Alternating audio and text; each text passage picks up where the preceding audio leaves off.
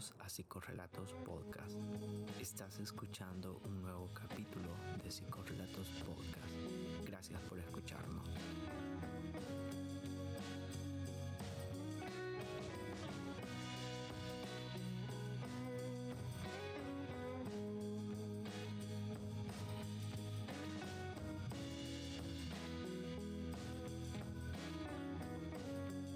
Bienvenidos a Psicorrelatos Podcast.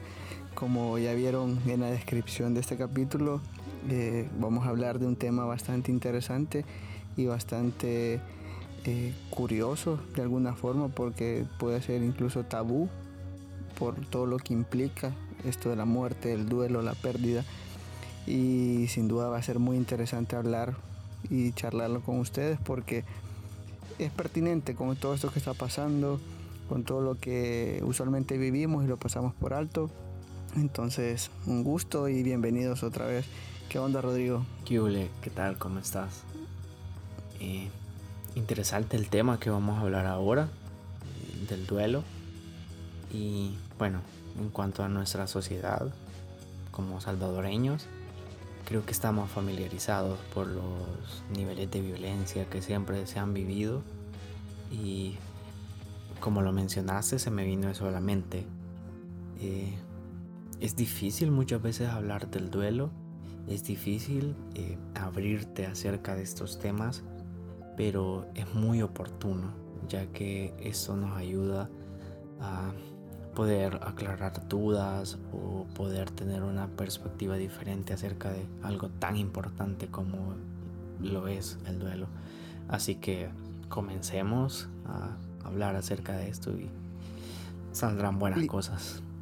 Sí, y fíjense que por lo menos a nosotros nos pareció muy curioso y como está en el título, Cerati, Cerati tiene una canción yo le comentaba a Rodrigo que viendo el documental del rock latinoamericano, la historia, salía en la parte de, la historia de Soda Stereo donde sale la canción de Adiós, una canción que después de ponerle coco o mente a la letra, unos lo dejan que pensar.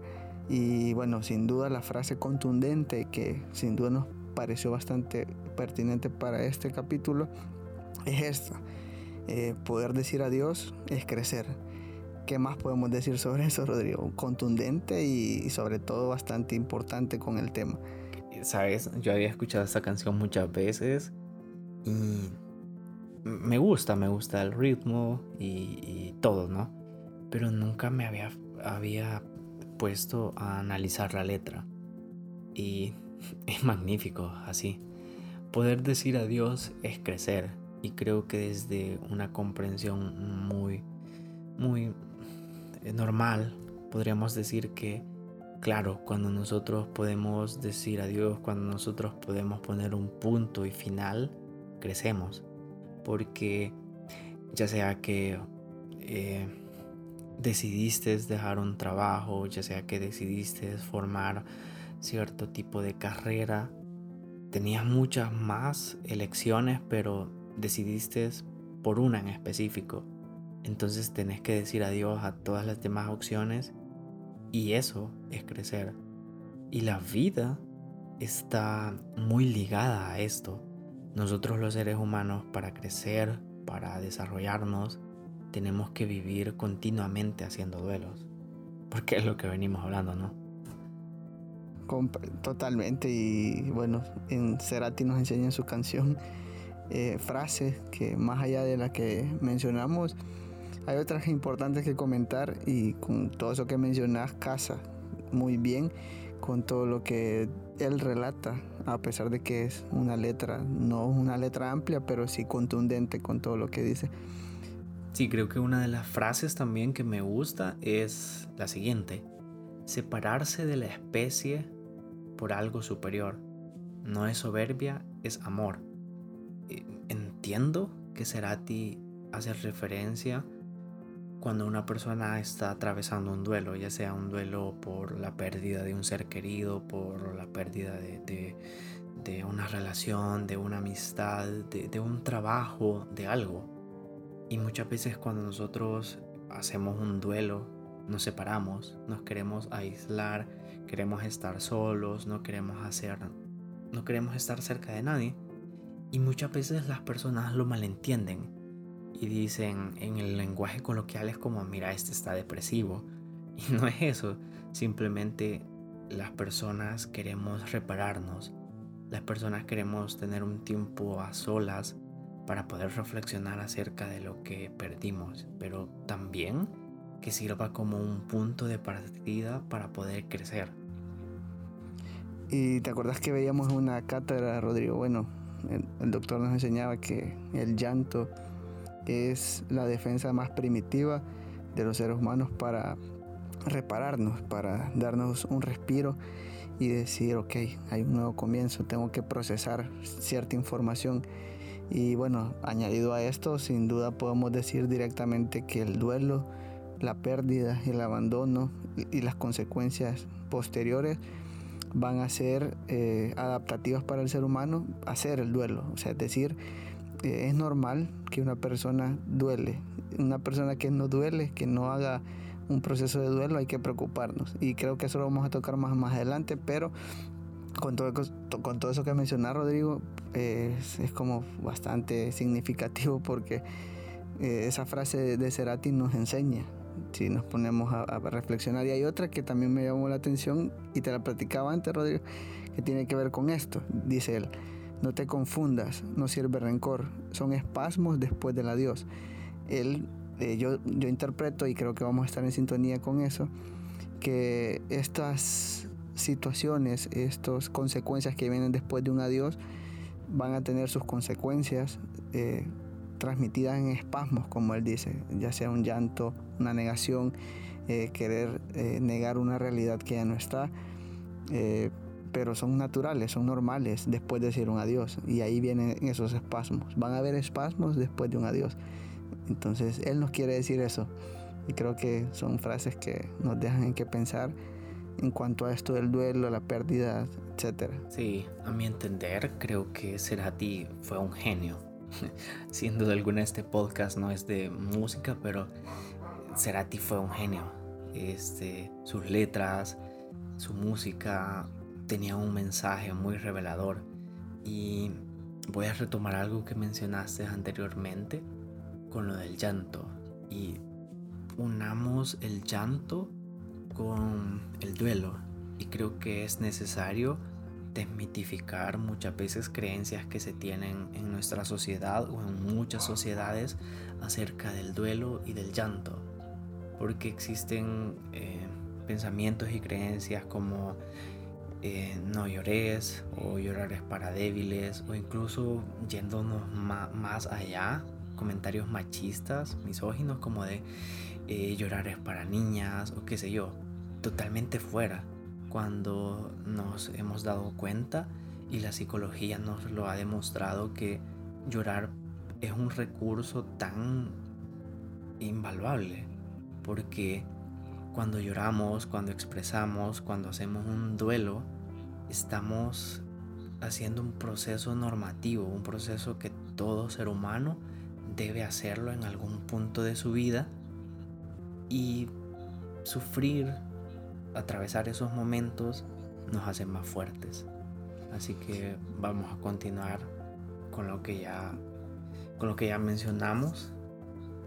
Y qué, qué interesante eso que mencionas, perdón que te interrumpa ahí, pero eh, eso que mencionas de, la cultura salvadoreña y sin no, sin no solo generalizar, sino que centrémonos en nuestra cultura también podríamos mencionar lo occidental, que todo lo que implica, pero tendemos a eso, a devaluar o a decir no llores eh, una muerte o ser bastante poco sensibles eh, a una muerte con todo eso de la violencia que mencionas, que ahora muerte tras muerte. Y sin duda la muerte como tal, el duelo, la pérdida, va a significar, de acuerdo a lo al, bien individual, va a ser esto. Y no podemos generalizar, digámoslo así, eh, estos aspectos que, que, vienen después de una muerte. Pero sin duda, como mencionas, es como te digo, bien importante porque justamente vivimos en una cultura donde estos, este llanto, este procesamiento de emociones, sea que los sintamos no mucho, van a perjudicar aún más el proceso de elaboración del duelo. Y la psicología eh, justamente entra acá porque sabemos la importancia de todos estos elementos y de hecho metiendo un poco de, teoría al respecto, eh, Walden eh, es un teórico, es un doctor que plantea cuatro tareas del duelo y que según él estas no pueden ser lineales, es decir, no pueden ir de A más B y esto va, la persona va a superar el duelo, sino que puede ir de B a A y de B a C y así. Pero lo que él plantea es eso, que tiene que existir ciertas tareas que cada persona debe vivirlas y sin ellas van a existir eh, procesos patológicos o disfuncionales y ya se imaginan el problema que hay en el país o en la región latinoamericana con estas personas que o con la cultura en general que tenemos el grave problema de minimizar el duelo, las emociones, todo esto que implica una ruptura de un aquí y un ahora, un antes y un después. Cuando comentas todas estas eh, cosas, solo se me viene a la mente una idea y más bien que una más que una idea es como una reflexión y yo creo que si nuestras culturas y nuestras sociedades se tomaran más en serio los procesos como el llanto, el duelo, creo que no estaríamos como estamos. Porque tenemos una cultura de ocultar, de reprimir, de no demostrar, de querer ser fuertes, entre comillas.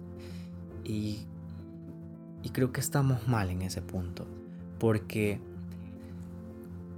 sin duda alguna es, es muy feo cuando estás atravesando un duelo porque te sentís sin, sin ninguna defensa, pero también te estás dando la oportunidad para poder experimentar todo ese dolor y ese dolor te trae te trae a, a un nuevo comienzo.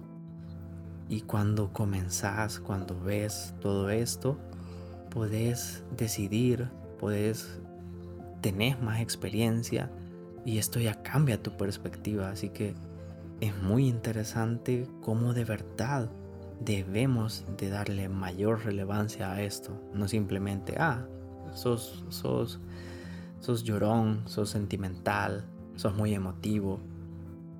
Considero, considero que todo eso que mencionas junto al poder decir adiós es crecer de sí. Cerati le toma un gran valor, pero bastante significativo, porque si nos ponemos a pensar respecto a esto, si somos una sociedad donde no le damos valor al procesamiento emocional que implica que es natural y adaptativo para crecer, para hacer un duelo, ya sea de muerte, ya sea de un trabajo, ya sea de, de un examen, ya sea de quiero nuevos proyectos, pero el, valor emotivo que implica dejar mi rutina atrás eh, de comodidad o lo que sea, no lo sabemos procesar porque somos una sociedad y nos incluimos incluso porque obviamente somos parte de, eh, nos acostumbramos a no conocernos en cuanto a esas cosas. Entonces, tanto poder que toma esta frase de, de Cerati con todo lo que mencionamos que sin duda es preocupante y creo que dentro de todo hay que psicoeducar, o sea, hay, que saber qué es, o sea, dejar a un lado esos tabús acerca de la muerte, acerca de la pérdida, acerca del llanto, acerca de las emociones como tal, sin tratar de, de banalizar eh, estas frases, porque, bueno, ustedes se han fijado que hay varias gente que, que, como que publica acerca de esas cosas y que quizás solo habla desde un punto de vista positivo, casi que maniático, pero no con, con, un, tinte científico, con un tinte de educar de verdad, que es lo que necesitamos como sociedad.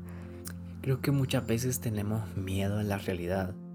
Y ya lo hemos mencionado, no es por ser fatalista, no queremos ser fatalistas, sino que eh, queremos que de verdad eh, atravesar estos procesos de la mejor manera posible y no solamente cuando uno está atravesando un duelo, eh, lo va a atravesar de una forma maniática o no sé, de pensar que todo es positivo, que yo voy a salir de esto, sino que tenemos que darnos la oportunidad de sentir aquellas emociones eh, que pueden parecer eh, dolorosas, la tristeza, la soledad, pero cómo esto nos aporta.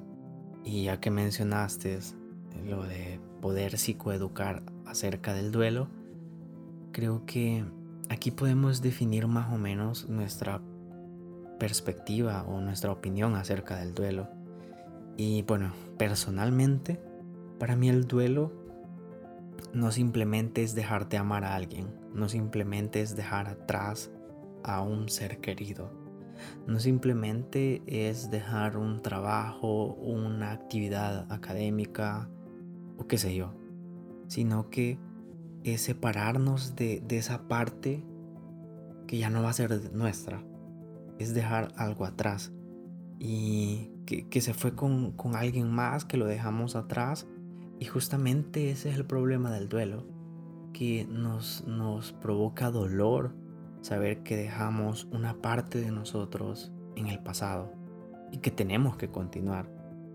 Y el duelo, sin duda alguna, requiere muchas veces de acompañamiento, requiere de, de poder tener algo o alguien que nos ayude a atravesar ese valle y, yo lo llamaría un valle muy triste.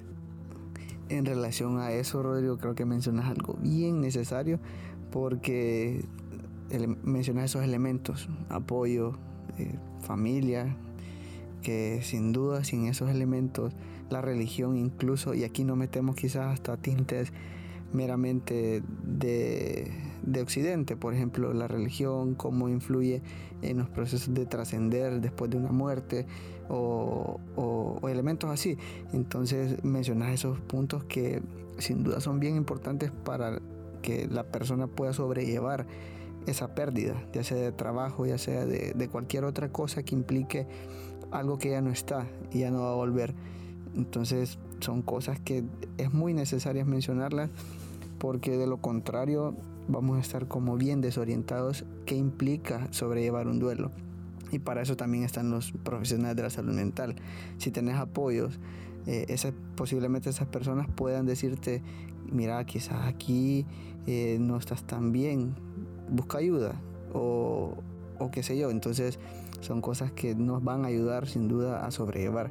Si me preguntas a mí acerca de qué es el duelo, yo te podría dar una definición bastante simple, entre comillas, porque podemos decir que es algo meramente natural y una respuesta adaptativa acerca de algo que ya no está, un proceso psicológico, llamémoslo así, que se produce tras una pérdida, tras una ausencia o una muerte o un abandono, eh, y que cada persona lo va a vivir a su manera. Entonces aquí es una pregunta bien importante que tenemos que hacernos a nosotros y a ustedes también para aclararlos también, porque implica esto. ¿Cuánto dura un duelo? ¿Cuánto tiene que durar un duelo? Son preguntas que quizás nosotros mismos nos podemos hacer porque quizás hemos vivido una pérdida de cualquier tipo y nos preguntamos ¿y cuánto, y cuánto tiempo tengo que estar así de triste, de, dejar de recordar o qué es, malo, qué es normal, qué es anormal en, en este proceso. Entonces, ¿qué podrías mencionar ahí, Rodrigo? Para comenzar, creo que es muy complicado cuando las personas se exigen o algún profesional menciona esto de, ah, el duelo tiene que durar seis meses y si el duelo no dura seis meses y se pasa de ese tiempo, pues ya estamos ante un duelo no resuelto, complicado, como le quieras llamar. Pero siendo reflexivos, ¿cómo nosotros vamos a ponerle un tiempo al dolor de una persona, ¿cómo vas a establecer un tiempo al dolor, a la pérdida, saber que esa persona ya no va a estar ahí nunca más y sobrellevarlo? Muchas veces cuando exigimos o cuando declaramos ese tipo de cosas, estamos siendo pues no muy empáticos porque sinceramente ningún libro va a definir cómo superar algo tan doloroso para la naturaleza humana. Sin duda hay parámetros, hay muchos datos interesantes de cómo poder ayudar, pero cada persona es un mundo, es algo individual que debe tratarse y se tiene que tratar pues con, con, las, con las herramientas necesarias y con las características propias de cada individuo. Así que sin duda, luego de esto nace otra pregunta. ¿Algún día dejará de, perjudicarme? ¿Algún día el duelo dejará de estar presente, de, sentir tristeza por aquella persona que ya no está? ¿O cómo es esto? Yo tengo dos puntos. Eh, uno tiene que ver con lo que hemos venido mencionando un poco y otro metiéndonos dentro de nuestra carrera. El primero tiene que ver con esto, lo emocional, cómo nosotros percibimos nuestro dolor, que tanto conozco mis emociones, que tanto conozco eh, mi proceso de, tristeza, de llanto, eh, mi lado depresivo, llamémosle así, eh, que tanto lo conozco, porque si no lo conozco, no sé cómo, cómo reaccionar ante una pérdida, nada más entro en negación y paso página pero esto al final viene a tener problemas en un futuro. Y yo te comentaba, Rodrigo, leí un caso donde llega un paciente y le dice a su terapeuta, le, da su motivo de consulta y le comienza a relatar sus problemas. Y en eso le dice el paciente al terapeuta, eh, ah, y también tengo una muerte de un familiar. Y resulta que en el transcurso de las sesiones se dio cuenta que el problema principal era la pérdida, pero vivimos como, como les comento, como mencionamos, en ese proceso donde negamos la muerte o esas emociones porque no sabemos incluso lo que sentimos por un ser querido, por un trabajo, y lo dejamos a un lado, lo vamos a, a votar, llamémoslo así, por algún vicio o, canalizamos por otras vías y la dejamos a un lado. Y por otro lado, el otro, la otra vía que, que menciono, tiene que ver con ese acompañamiento psicológico. Si nosotros sabemos que necesitamos ayuda, para eso está el profesional, para eso está el, psicólogo, que como bien decís, no hay recetas mágicas porque no se trata de eso, cada quien va a vivir su duelo, sus problemas y no le puedes decir a alguien que se le murió eh, un perico, por ejemplo, que ah, se te murió el perico y no es nada, porque le vas a destruir su mundo y quizás era su mundo ese y, entonces aquí es el punto. Entonces por eso mismo existe este acompañamiento eh, que es necesario para poder eh, colocar las emociones en ciertos puntos donde no te afecte y sea funcional, que puedas crecer, como dice Cerati, después de un adiós. Sabes, y cuando mencionas eso, incluso hasta con las mascotas puede suceder Personalmente, yo no soy una persona con que cuando he tenido mascotas, he tenido como una super conexión, llamémosle así. Pero hay personas que sí, y que cuando pierden sus mascotas, literalmente atraviesan un duelo como si fuera una persona, qué sé yo. Y es de respetar y es de entenderlo, porque cada persona eh, se conduce de manera diferente a través de la vida y lo que para nosotros es anormal, pues para ellos es normal, mencionándolo así. Y sabes, me, recuerda también eh, una frase que, que Freud mencionaba, que la muerte nos deja inconsolables cuando muere un ser querido o cuando perdemos algo eso nos deja inconsolables y que nunca vamos a encontrar algo con lo cual vamos a reemplazarlo, sino que siempre va a existir como un vacío o como una herida. Y me hace eco eso de la herida, de una cicatriz, y solo pienso en Isabel Allende, que es una escritora chilena, y en uno de sus libros menciona que cuando amas, cuando te dedicas a la vida, sin duda alguna vas a recibir muchas heridas. Y ella menciona que orgullosamente tiene muchas cicatrices. Y creo que en un punto así es la vida. La vida está llena de pérdidas, la vida está compuesta por duelos, pero no es malo tener heridas, y cicatrices, sino que lo malo es estancarse, es no crecer. Totalmente, creo que sin nada más que agregar en ese aspecto porque, bueno, lo comentamos tras grabar que mencionamos estas cosas, cómo nacer incluso es el primer duelo de nosotros, cómo a través del tiempo vamos duelando, castrándonos, llamémosle de alguna forma, ganar algo y perder otra cosa con el fin de crecer, con el fin de eh, crecer como personas, habilidades, pero que sin duda son necesarias para estar en el presente como estás. Sin ese tipo de, de, duelo, sin ese tipo de, de pérdidas que has tenido en tu vida, no fueras quien sos. Y hay que valorar también esa historia que nos trasciende pues a nosotros. Y bueno, otra cosa que podríamos mencionar es eh, qué hay que hacer también. O sea, no solo dejarlo como un proceso de psicoeducación, que podríamos hacer también para nuestros seres queridos cuando en realidad tenemos una pérdida, más en estos tiempos de COVID, por ejemplo. Es algo muy complicado, ¿sabes? No todas las personas quieren saber de esto y no todas las personas quieren informarse y de alguna manera eh, hacer un duelo anticipado.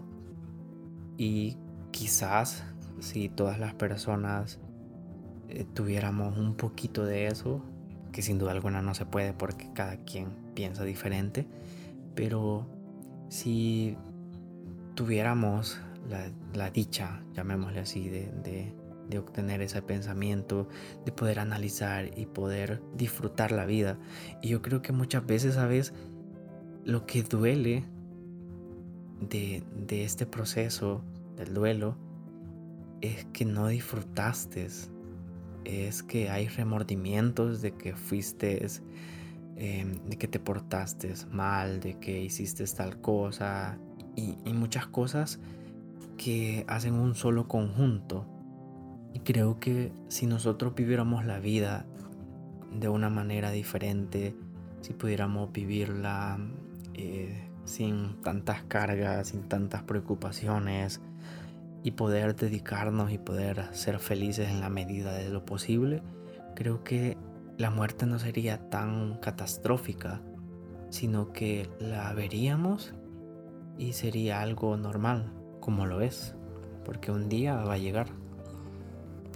En concreto con eso que mencionas, me acuerdo que una vez platicamos de respecto a esto de la muerte y cómo la muerte, nosotros vemos la muerte lejana cuando nosotros estamos llenos de propósitos, de deseos, cuando estos deseos, estos anhelos están por encima de cualquier otra cosa y nos dedicamos a vivirla.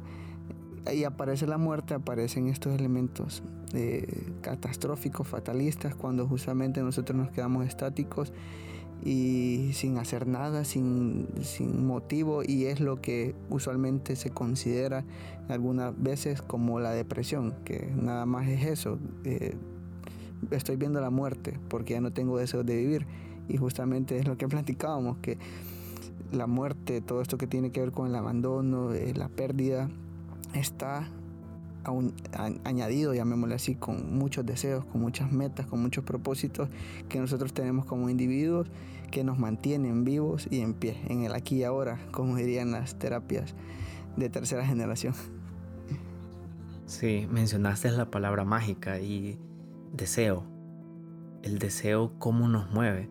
Y sin, sin ir muy lejos, Lacan en, en algún momento de su enseñanza menciona que el deseo hace lucha a aquellas actitudes o comportamientos destructivos que podemos tener. Y si te pones a pensarlo, es cierto, una persona con muchos sueños, con muchas esperanzas, con mucha dedicación en lo que quiere hacer y en lo que quiere lograr, eh, existen pocos eh, comportamientos destructivos, se dedica a lo que le gusta, no, no corre riesgos, más allá de los propios que tiene nuestro ambiente, nuestra sociedad, ¿no? Pero está lejos para está leja, lejos el pensamiento de la muerte para aquella persona que está llena de sueños y de, y de deseos. Y eso es algo muy importante. Sin duda que, este capítulo estado bastante movido porque son temas que como mencionábamos durante el transcurso que incluso son tabú todavía y, mencionamos a Cerati como una forma de, introducir un tema bastante denso y bastante eh, amplio como en, todo lo que implica y, la frase con la que nos quedamos con la que los, los queremos que dejar a ustedes también es esa, decir adiós es poder crecer. Sí, sin duda alguna.